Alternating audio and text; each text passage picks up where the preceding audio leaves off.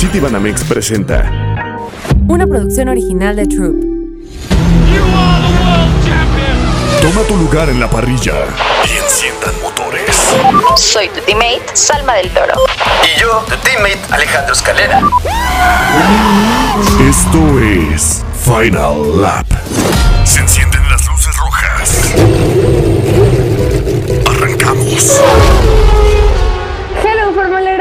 ¿Cómo están? Oigan, ya estamos en el capítulo 12, o sea, que siempre que digo un nuevo capítulo me impresiono porque el tiempo pasa demasiado rápido y un poco triste porque la temporada se está terminando, ya estamos viendo quién va a ganar, quién va a quedar en segundo lugar, quién se lleva constructores, quién se lleva pilotos, pero de todos modos, realmente cada, cada fin de semana me gusta más Fórmula 1, me emociono más.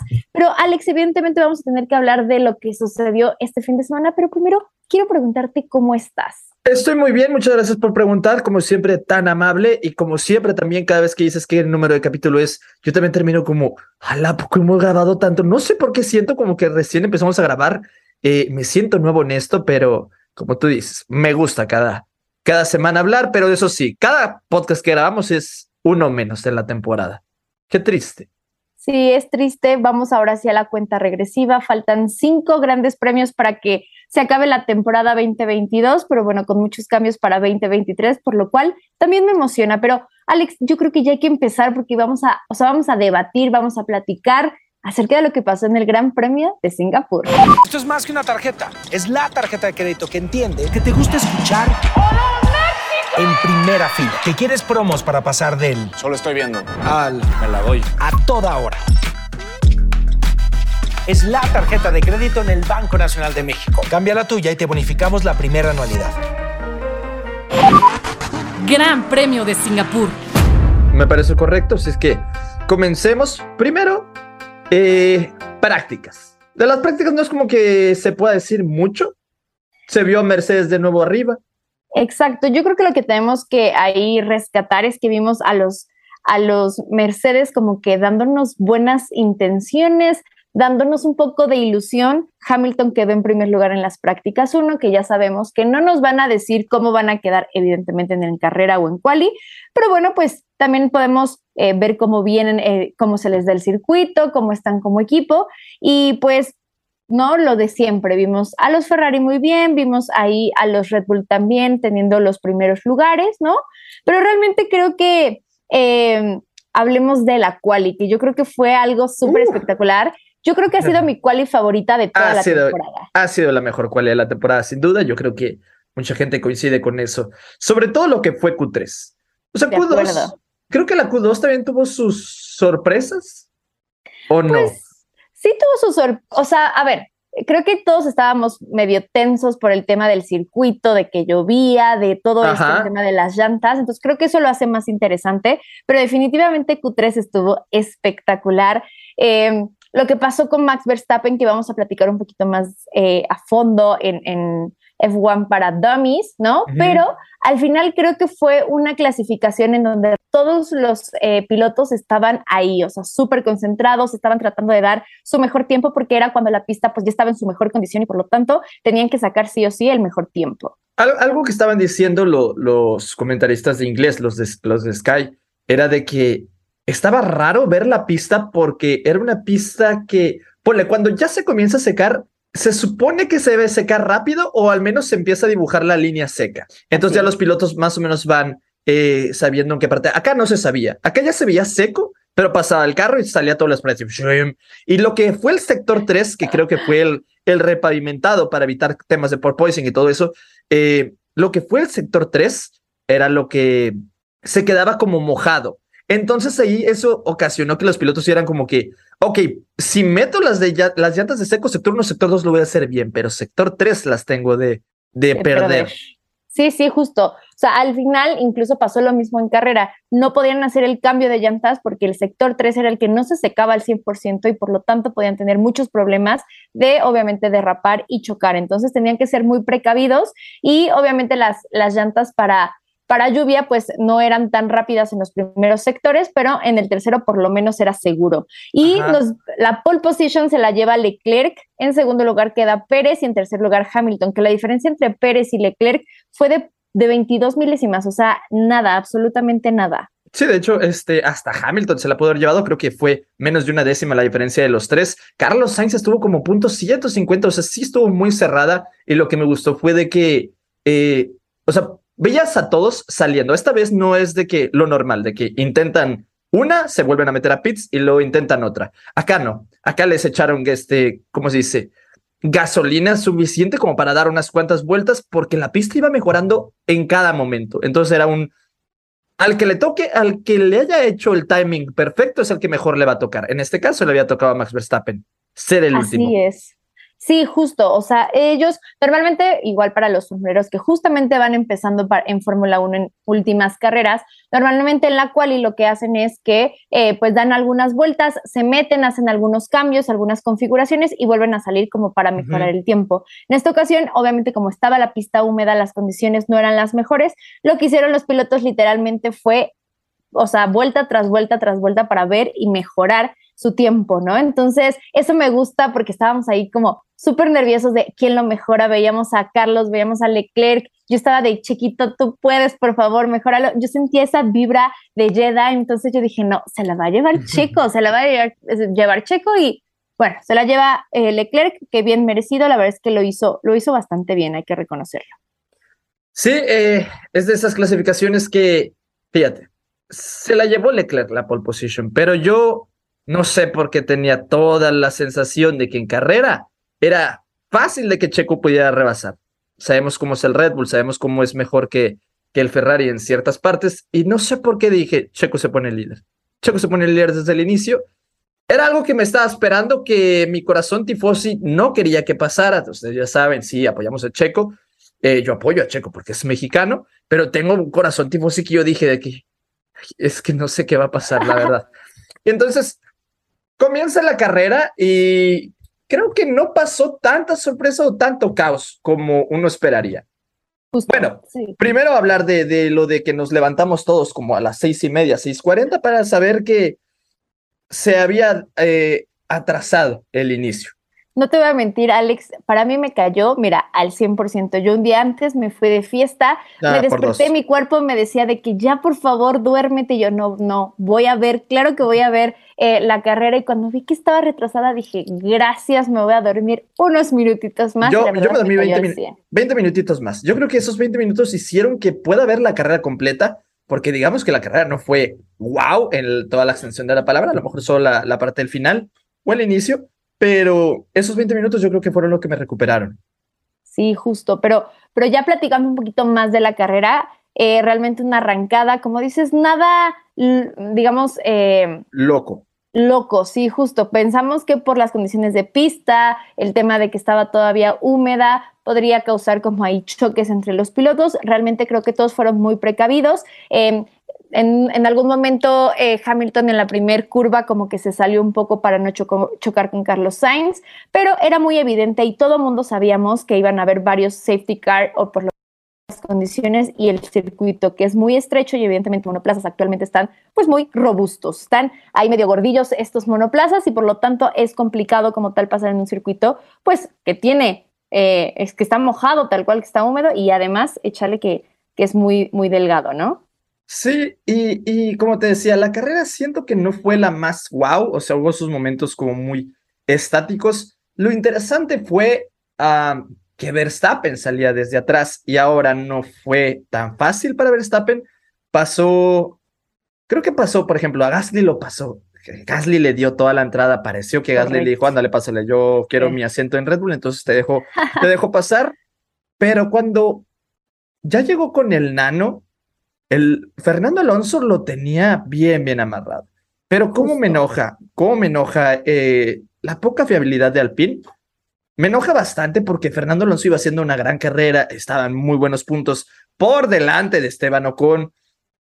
Y pasa eso que hasta el mismo Fernando Alonso se quedó eh, detrás de las, de las vallas un rato, así como analizando de qué está pasando. Ya en entrevistas ha dicho que es inaceptable, o sea, no sé, a mí también me enoja Además estaba festejando sus 350 carreras en 300, Fórmula es verdad. 1 y entonces pues evidentemente para él no fue eh, la mejor actuación. Ahora, ojo, Max Verstappen y yo lo vi en la repetición tal cual de la, de la carrera. Eh, la verdad la arrancada fue muy mala, tenía una mala Pésima. configuración y entonces como que no arrancó como, como debía, obviamente eso le quitó algunos lugares, eh, pero bueno, definitivamente Max Verstappen no fue su fin de semana. Eh, pero bueno, hablemos de los que sí, de los que, digamos, triunfaron en este, en este gran premio. Hablemos de McLaren, que Lando y Danny Rick quedan con el cuarto y el quinto lugar por fin.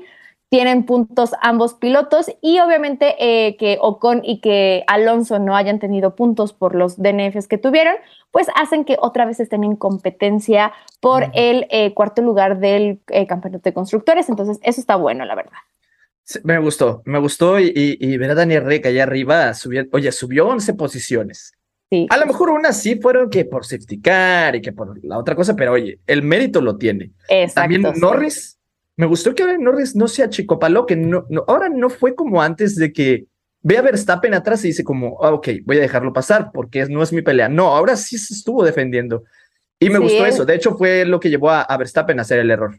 De acuerdo, sí, justo. Y, y vimos varios errores de, de pilotos, entre ellos Hamilton, entre ellos Max Verstappen, que digo, a ver, no vamos a juzgarlos por ese error porque lo han hecho espectacular durante muchas temporadas, pero bueno, sí fue algo sorprendente ver estos, estos errores porque normalmente ellos no lo tienen. Eh, y obviamente eso hizo, hizo que perdieran pues muchísimas eh, pues posiciones y obviamente el no estar en podio, ¿no? Porque al final Hamilton creo que quedó en noveno, entonces Sí. inició, inició muy enfrente y terminó pues demasiado atrás. ¿Te imaginas cómo sería si le dijeras a alguien que es nuevo en Fórmula 1 o apenas va a comenzar a, a ver Fórmula 1? Le enseñas la carrera de Singapur, pero le dices, Max Verstappen y Lewis Hamilton son los mejores pilotos de la parrilla en este momento. Es por eso que me gusta Fórmula 1. Es por eso que me gusta Fórmula 1. N- Por una carrera no puedes decir, este es el mejor y este es el peor. De acuerdo, Sí, no es- definitivo. Tomar todo. Pero te digo, ¿cómo, ¿cómo se le haría a alguien nuevo si le dices de que Max Verstappen y Lewis Hamilton son los mejores? No te la Yo, creí. yo creo que no. Yo creo que no. No. No, la creen. Y, a- y además, ¿sabes qué, Alex? O sea, creo que, que también, y esto lo escuché en varios, eh, varias personas, siento que cuando a Verstappen o a Lewis Hamilton les, les empieza a salir mal las cosas, como que se desesperan y empiezan a hacer todo Sí. como muy, muy como rápido, no sé cómo decirlo, y como Se que vio. siento que, sí, ¿no? Como que siento que ya estaban tratando de decir, yo necesito avanzar y como que las cosas no le salían, y bueno, pues al final terminaron pues en posiciones que no están acostumbrados, pero bueno, eso igual hace un poco más interesante porque pues seguramente nuestro queridísimo Max Verstappen va a quedar campeón en Japón, eh, pues con el tema de Honda, eso va a ser como algo medio espectacular para ellos. Puro marketing. Eh, hablando de Honda, de Japón y de Red Bull, me gustaría también hablarte de algo, fíjate. Eh, Max Verstappen entró a pits una vuelta antes de, de que su noda eh, causara el safety car. Correcto. ¿sí?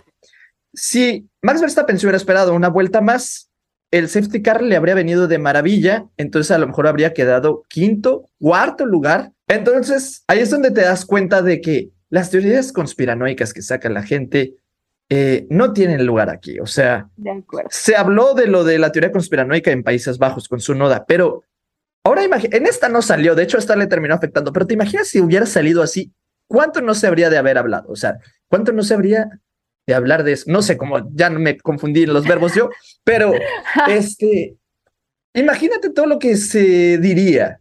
Su noda otra vez ayudando, eh, a lo mejor Toto también hubiera dicho de que esto es algo que se tiene que revisar con mucho cuidado, cosas así, y es como, es que no siempre es así. Ah, De acuerdo. Su noda chocó una vuelta después, entonces solo quería aclarar eso, o sea, Está bien, no, sí, justo, porque mucha gente es como, no, es que esto es para que Max Verstappen. A ver, amigos, Max Verstappen ya ganó. Hagamos lo que hagamos, Max Verstappen ya ganó, sea Sí. en Japón, en Estados Unidos o en México, se va a llevar. O sea, ya es muy poco probable que, que los astros se alineen para que Leclerc o Checo Pérez puedan ganar. Pero bueno, sí, justo creo que es bueno ahí establecerlo. Y también, obviamente, Alex, hablar de Aston Martin, que también lo hizo súper bien. Quedó en sexto lugar Stroll y octavo Vettel, ambos en puntos, cosa que evidentemente nos da mucha felicidad por ellos. Eh, y bueno, hablemos un poquito de los, de los DNFs que hubo en esta carrera, porque bueno, pues fue una locura, sí, fue como una, una lista interminable. Comenzamos con el Sunoda o con Alonso, eh, Albon, Latifi y Sou. O sea, fueron demasiados pilotos, em, entre ellos eh, Sou y, mm, híjole, no me acuerdo quién fue con el que se pegó Sou, Latifi creo. Sí, fue con Latifi. Latifi lo embarró, hizo ahí una, una embarrada de China, pero dice Latifi que es porque que no lo vio, que vio su retrovisor, que no vio nada, dice, por eso tomé yo la curva normal. Y hasta, de hecho, en la radio dice, como me han pegado, pero no, literal sí, fue completamente error de él. Um, Latifi y su, y su gran magia de darnos safety cars cuando la carrera se está tornando un poco aburrida, pero lo que me dio pena es de, de Sou, o sea, ahí estaba toda la familia, Sí, venía haciendo una carrera a lo mejor bien para hacer un Alfa Romeo y terminó saliendo. No sé qué, en qué vuelta. Sí, triste, la verdad. eh, algo que no, no se espera por ninguno de los pilotos, pero bueno, pues así a veces les toca a algunos. Entonces, eh, una carrera que yo le voy a poner una calificación, la verdad, 8 de 10. Mucha gente dice como, no, me gustó muchísimo, es la mejor de la temporada. Para mí sigue siendo Silverstone, no les voy a mentir. Obviamente, sí. Pero, este, una locura. O sea, sí se me hizo bastante entretenida. Obviamente, el factor ahí es Checo Pérez, que ahorita vamos a hablar en su sección, porque ustedes saben que amamos a Chequito y por eso tiene su propia sección. Pero bueno, también eh, hablar cómo quedó el campeonato de constructores y pilotos después de este carrerón de Singapur. Si quieres, ¿cómo ves si yo digo el de constructores? ¿Cómo ves? Vale, entonces yo aquí comienzo el de, el de pilotos. Verstappen, 341 puntos en primer lugar. Ya lo único que tiene que hacer en el siguiente Gran Premio es ganarlo con vuelta rápida. Ya no va a haber nada que pueda hacer Checo ni Leclerc. O sea, eso ya totalmente es, está en sus manos. Leclerc, 237 puntos en segundo y Checo Pérez, 235 puntos, dos puntos de diferencia nada más entre ellos. Esto es, esto es la mera, este es el mero mundial. Ya Verstappen que nos valga. El Sí, segundo sí, sí. lugar es lo que es lo que nosotros debemos de, de ver. Russell 203 puntos, ya se despegó un poquito más. Carlos Sainz en quinto, abajo de Russell a 202 puntos, muy reñido ahí también. Am, yo creo que Sainz sí debería de terminar por arriba de Russell para decir que fue una buena temporada. Hamilton ya también un poco más despegado de los demás, 170 puntos. Norris 100 puntos y ahora sí ya están los de abajo, que es con 66 puntos. Fernando Alonso, su compañero de equipo, 59. Yo creo que para que se haga justicia, Fernando Alonso debe quedar arriba de Ocon. Para que se haga justicia.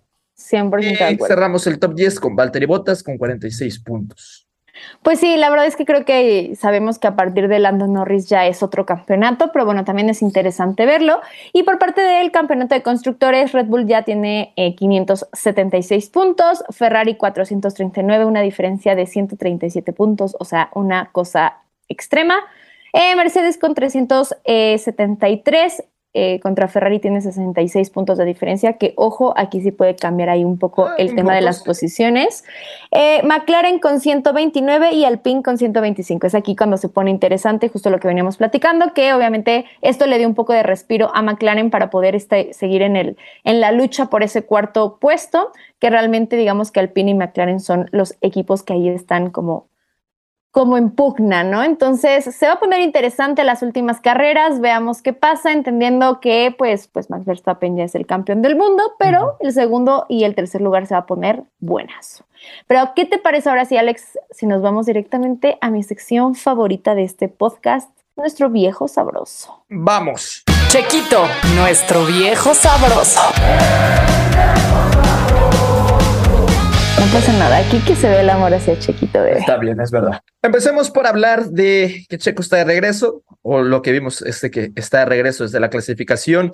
Creo que Q1 se veía todavía que un poquito de que en 7, 6 y luego de la nada sí dio el salto y ya estaba pegadísimo los tiempos de Max Verstappen. Eh, Sí, justo.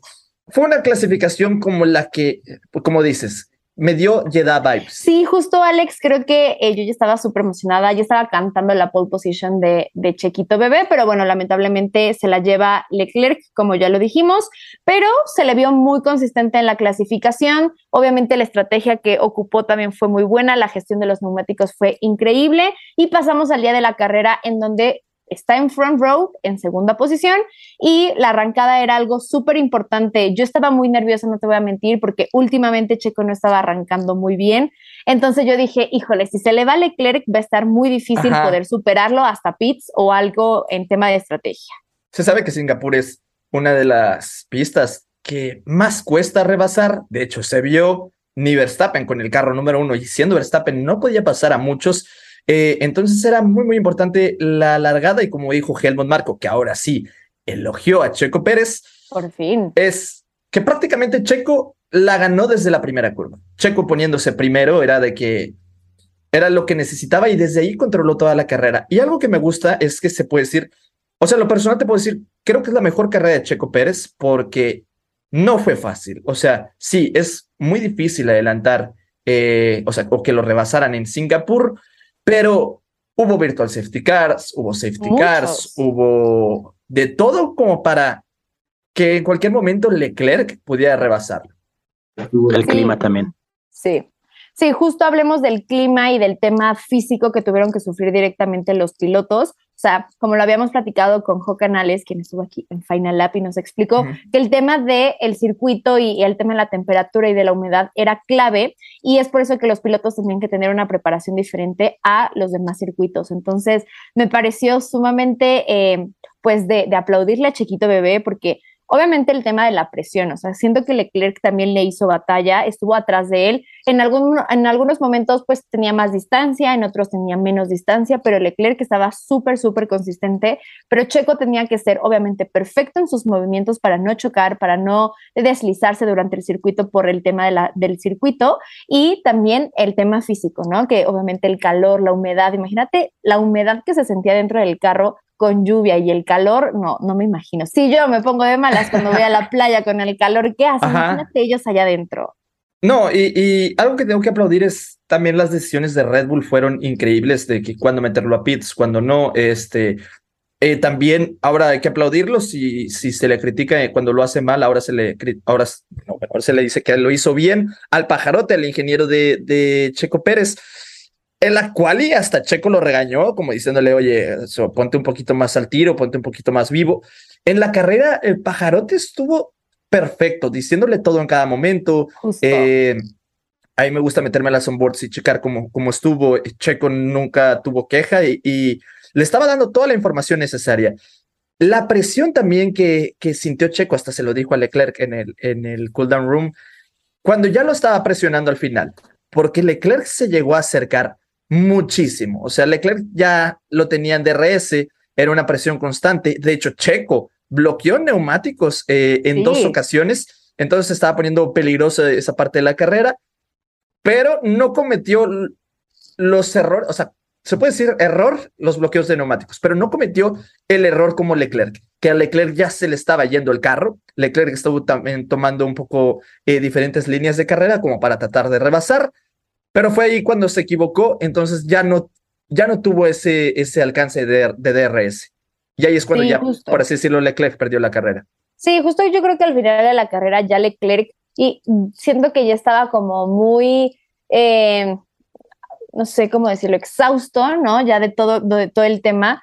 Eh, justo estaba leyendo a- a- hace un par de, de horas que, que al final cuando ya le decían como, oye, pues ya, o sea, Checo está bajo investigación por el tema del safety car, que no respetó como tal los 10 coches de distancia entre el safety car. Entonces le dijeron, mantente 5 segundos y te llevas el primer lugar. Creo que también o sea, está bueno decirle eso al piloto para que tenga un contexto, pero siento que ahí ya Leclerc dijo, ok, o sea, ya, ya no tenía las condiciones, ya el carro se estaba deslizando por todos lados y dijo, bueno, pues no hay problema, pero ahí es cuando Chequito Bebé dice, a mí no me van a quitar mi primer lugar y se puso las pilas y es que eso yo estaba, te juro Alex, yo sí estaba con mi corazón a todo lo que da, porque yo decía, Checo, es que tú puedes, cuando dijeron de que le están investigando y Ajá. que incluso Red Bull le dice, si te están investigando, abre la brecha, desaparece, yo dije, Checo, es que necesitas hacerlo ahora. Y empezó Checo de que un segundo tras otro, y cuando vi ya eran siete segundos, y yo, claro sí, que de sí. hecho, yo en ese momento todo el tiempo estaba viendo el gap el, en la, en la barrita, estaba viendo el intervalo y luego crecía de que de 3.5 y luego 3.7 y luego ya que 4 y luego llegó a como 4.5 y luego volvió a bajar a 4.3 y luego era como de que ¿qué está pasando? O sea, no estoy entendiendo porque le metió turbo y luego pasó de los 5 y ya cuando llegó a los 5 creo que fue demasiado rápido del 5 al 7. De 5 a Sí, 7 ya. segundos fue demasiado rápido. Eh, ya Leclerc había también degradado muchos, muchísimo sus neumáticos y Checo estaba presionando muchísimo, o sea, literal, eh, presionó muchísimo porque lo, se lo dijo su ingeniero y ya cuando llegó a los 7, su ingeniero le dijo como un, ya trae el, caso a- eh, el carro a casa, ya es como, ok, Ya ya, estamos. estamos, ahí quédate. Sí, fue increíble. La verdad es que Checo eh, lo hizo muy, muy bien. Desde, desde un inicio de la carrera se le vio súper consistente, súper seguro. Y bueno, ya salió después la noticia de que estaba usando el mismo suelo que Max Verstappen, que obviamente eso pudo haberle ayudado para pues mejorar obviamente el rendimiento en carrera. Y bueno, pues creo que fue un combo de cosas, fue una buena arrancada, fue que Checo lo demostró que es un gran piloto, em, que se le dan también los, los circuitos callejeros, ¿no? Y también la estrategia de, de, Red Bull, ¿no? Porque como bien lo dices, lo metieron en pits en el momento indicado, le cambiaron las llantas cuando, eh, o sea, al tipo de llanta, pues me refiero em, en el momento indicado. Y bueno, pues también el, el, tema de la comunicación con Pajarote fue una locura. De hecho, eh, creo que fue una de las, de las carreras donde, en donde hubo más comunicación entre piloto e ingeniero y creo que eso le ayudó perfecto para, para ganar, ¿no? Entonces, Christian Horner, Helmut Marco, este, todos felices con, con, con Chequito Bebé y bueno, pues los mexicanos de este lado estábamos que no nos aguantábamos de la emoción. No, fue increíble, fue increíble poder verlo de nuevo en el primer lugar y escuchar el himno nacional mexicano. Eh, y duró bastante, también el himno se me gustó mucho, o sea, pero lo que iba a decir es un datazo. A ver, ahora ya te, los datos del tío ah, Escalera. Me estás quitando la chamba. No, pero yo creo que sí ya se lo saben. Eh, creo que de, o sea, desde 2011 ningún piloto ganaba en Mónaco y en Singapur, este circuitos de, de, de calle. Eh, el último fue Vettel y ahora Checo Pérez. Entonces, pues mira. Y gracias a esta victoria de Checo Pérez, Verstappen ya no puede romper el récord de nueve victorias consecutivas en una temporada de Vettel. Entonces, eso me parece excelente. Oye, estuvo bueno el dato, ese último dato no lo sabía, pero yo te tengo otro dato, que igual y ya lo viste, pero quiero decirlo. A ver. Eh, según Fórmula 1 y las redes sociales de Fórmula 1, Chiquito Bebé pasó a las 11:11 o sea, ganó tal cual a las 11:11 con el carro número 11 y le dieron como tal eh, el espacio en pits 11. Entonces, el 11 le, vino muy bien a, Chiquito Bebé. Obviamente, eh, ustedes saben que el 11-11 siempre es una referencia de el universo la manifestación. Entonces, amigos, yo no sé, pero yo con esto creo que Chiquito va a triunfar en las siguientes carreras, así que vamos con todo, Chiquito Bebé. Yo creo que sí, este, ha regresado y esto me llena de esperanzas para el Gran Premio de, de México, porque si venía como eran las carreras pasadas, no daba tanta esperanza, pero ahora sí, el Gran Premio de México, esperemos que luche por victoria. ¿Y qué te parece, Alex? Y para la sección F1 para Dummies, platicamos un poquito y les comentamos a los formuleros qué fue lo que pasó con Max Verstappen en la clasificación. Fórmula 1 para Dummies. Ah, claro que sí, este es algo que se tiene que contar, es algo que se tiene que platicar porque mucha gente eh, no lo entendió como tal. Eh, para muchos era de que, ah, la regaron nada más los ingenieros de Red Bull. Y sí, sí la regaron, pero este, no lo llamaron nomás por fregarlo. O sea, lo llamaron porque se le estaba acabando la gasolina mínima que se necesita para demostrarle a la FIA que todo está bien. Max Verstappen eh, tenía, en su penúltimo intento, Max Verstappen estaba haciendo tiempos para ponerlo en pole position, pero cometió unos errorcillos por ahí que los mismos ingenieros de Red Bull le dijeron como, eh, este, ya no hagas esta vuelta, calma y ve por otra. Pero en esa otra fue cuando ya el combustible se le estaba acabando, entonces ya no pudo completarla y terminó clasificando en octavo. Así es, y es que, a ver, para, para los que son nuevos, directamente eh, el, el, carro una vez que termina la clasificación debe tener cierto eh, combustible directamente para que este combustible sea analizado por la misma FIA y que, digamos, estén revisando que todo esté ok con el combustible. Entonces, ¿qué pasa? Si Max Verstappen completaba esa vuelta, no iba a quedar con el combustible necesario y por lo tanto iba a ser penalizado y salir hasta el fondo de la parrilla. Por lo tanto, si, si ya vimos que era muy difícil como tal rebasar desde el lugar 8, imagínense desde el lugar pues el último lugar, ¿no? Entonces, em, creo que fue una decisión acertada por parte de Red Bull. Obviamente, lo ideal no hubiese sido que se quedara sin combustible, pero bueno, era eso o salir desde el fondo, entonces creo que fue la mejor decisión para Max en esta carrera.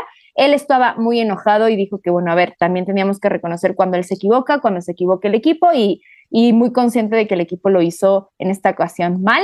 Pero bueno, pues al final, eh, no sé, creo que ya es una cuestión de trámite, nos va a dar más show en Japón, entonces...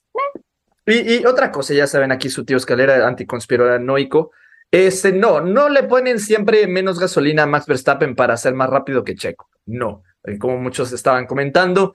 Solamente es que Max se quedó sin gasolina porque hizo un intento más. Y digamos que una vuelta, pues sí te gasta eh, gasolina pesado. O sea, entonces por eso, por eso fue, porque hizo un intento de más. Por eso se quedó sin gasolina. O sea, si Checo también hubiera hecho un intento de más, Checo también podría haberse quedado sin gasolina. O sea, no hay conspiraciones de nuevo. Bien hecho, caso cerrado. Listo, pues entonces esperemos que con esto haya quedado un poquito más claro. Salma, y luego también otro de los temas que tenemos que hablar es el de, el de la penalización de Checo. Mucha gente no supo eh, muy bien por qué fue penalizado. Eh, ¿Por qué nos tuvimos que esperar hasta cuántas horas fueron? ¿Fueron cuatro? Más o menos, no sé, según yo fueron como dos, tres, cuatro, no sé. Más o menos. Nos tuvimos que esperar mucho tiempo para ver si Checo en verdad sí había ganado porque lo iban a penalizar. Entonces, penalizas, si lo penalizaban con cinco segundos, eh, se quedaba con la victoria. Si lo penalizaban con 10 segundos, pues Leclerc ganaba. Eso es lo que no me gustaba, eso es lo que no me gustaba. Si a mí me gusta que se gane o digan en el momento, no que sea ya después en papel. Pero, eh, ¿nos puedes explicar tantito tú? Claro que sí. A ver, y es que eh, según el artículo 55.10 del reglamento deportivo de la FIA, los pilotos no pueden alejarse más de 10 autos del safety car antes de que se apaguen las luces e ingrese a boxes, algo que Pérez no realizó durante la segunda aparición del auto de seguridad de la carrera en el giro 36.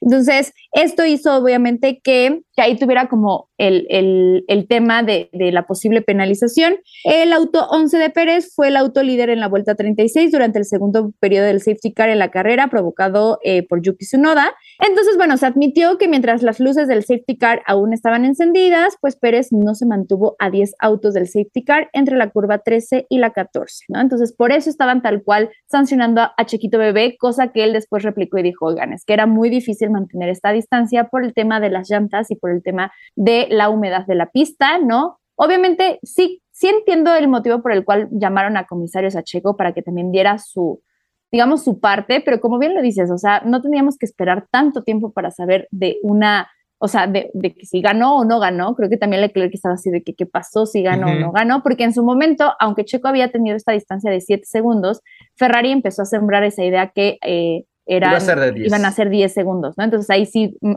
peligraba un poco la, la carrera de Chequito Bebé, pero bueno, al final le, le dieron esta sanción de 5 segundos, le quitaron algunos puntos de su superlicencia, entonces bueno, pues ya, eh, digamos que vamos a, pasar de página, Chiquito Bebé se lleva a Singapur y eso nadie nos los va a quitar. Eso es verdad. Entonces, espero hayan aprendido, espero les haya gustado estas explicaciones y no olvidemos que para, oye Salma, para apoyar a Checo, este, pues Max tiene lo de su color naranja en tres circuitos, pues nosotros aquí nos, de verdad hay que apoyar esta iniciativa que tienen los organizadores del Gran Premio de irnos de ver de todos la llamada banda verde y para que se vea todo bonito eh, el día de la carrera, ¿no? De que todos en verde, yo creo que a Checo le gustará ver y se ha de ver bien bonito en la tele. Sí, anímense, yo sé que muchos ya tienen como su merch de Red Bull, pero definitivamente se va a ver increíble el autódromo, todos de verde. Entonces, recuerden, cualquier outfit que ustedes quieran elegir, pero obviamente que lleve este verde, así que... Salma, vamos con el Gran Premio de Japón. Gran Premio de Japón. Pues a ver, Alex, este Gran Premio de Japón se corre en eh, Suzuka y yo he escuchado a muchos pilotos que dicen que es uno de sus eh, circuitos favoritos por el tema de, las, eh, de la velocidad, ¿no? Digo, al final, te voy a dar aquí el dato curioso, claro que sí. Ah.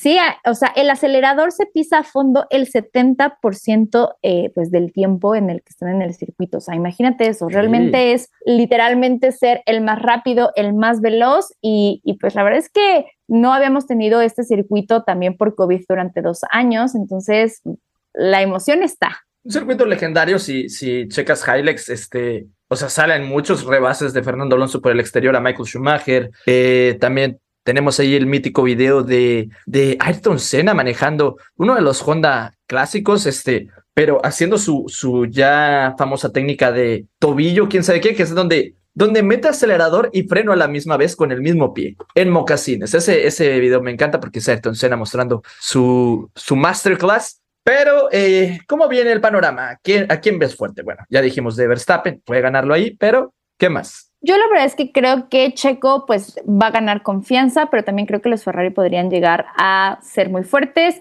Los Mercedes eh, pues creo que podrían llegar ahí estar peleando por el tercer lugar, el cuarto lugar, pero te voy a decir una cosa y te traigo algunos datos que posiblemente esto nos pueda traer un poquito más de, de, de contexto sobre el circuito. Claro que sí, yo estoy, mira, no me vas a quitar la chamba, así que eh, recuerden que este circuito de Suzuka tiene una eh, longitud por vuelta de 5.807 kilómetros, se van a correr 53 vueltas y el primer gran premio fue en 1987. En Japón se ha corrido en dos circuitos, en Fuji o en Suzuka, Fuji. ¿no? Fuji, sí, justo, ¿no? Pero al final... Eh, en estos últimos años ha ocurrido en este circuito. El récord de vuelta lo tiene Hamilton y el último podio y el último podio fue de Bottas, Vettel y Hamilton. Entonces, el piloto que, con más victorias hasta el momento es Michael Schumacher, ¿no? Entonces, eh, pues seguramente vamos a tener muchísima emoción, muchísima adrenalina. Yo creo que vienen los Red Bull muy fuerte. Eh, obviamente ya van a estar muy enfocados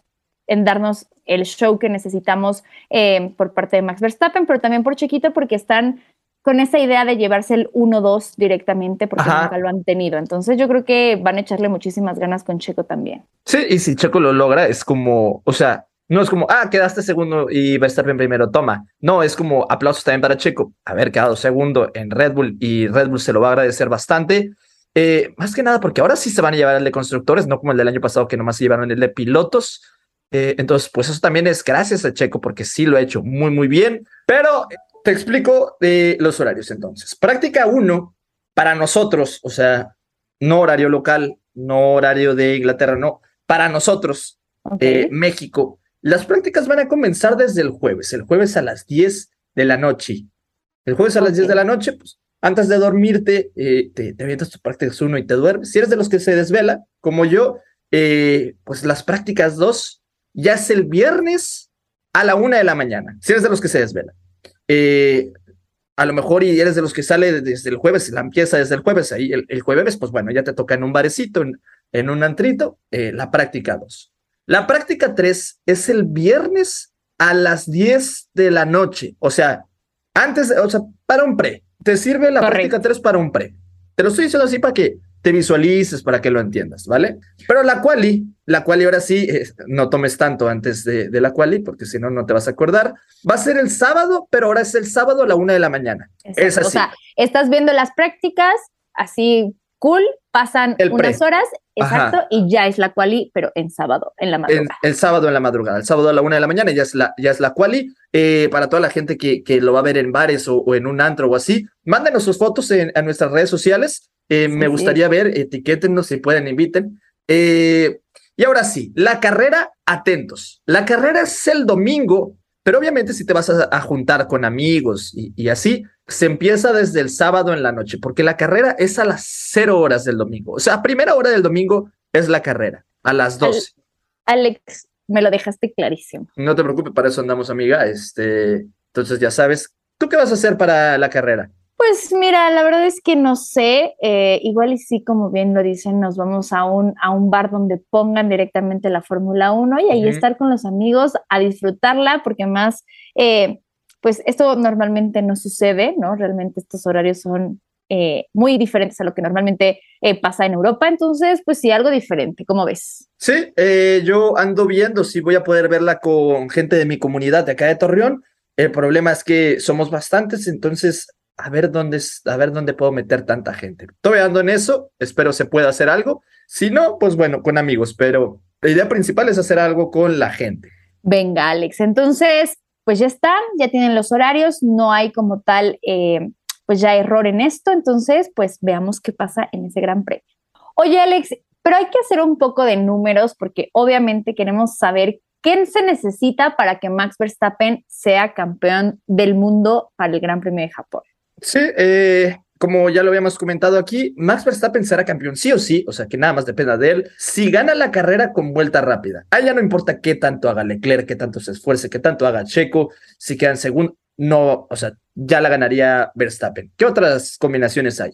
Mira, si Max Verstappen gana y Leclerc no termina en segundo lugar, también campeón del mundo. Ok. Sí, sí. Y por último, si Max Verstappen queda en segundo lugar, llegará como máximo a los 360 puntos y necesitaría que Leclerc y Sergio Pérez sean cuartos o pues más abajo. Entonces, ahí tenemos como tal las posibles combinaciones. Yo la verdad es que pues creo que lo va a hacer muy bien porque, amigos, recuerden que estamos en el Gran Premio de Japón y pues Honda, ustedes saben, la última, la última temporada hicieron hasta cambio de livery, entonces yo creo que Max Verstappen va a regresar muy fuerte y más porque no le gusta perder a mi buen amigo Max y se le vio ahí muy triste en Singapur, entonces yo no sé. Así es, entonces pues vamos a ver qué pasa. Eh, como tal, sería muy buen marketing para la carrera de Japón, para Honda.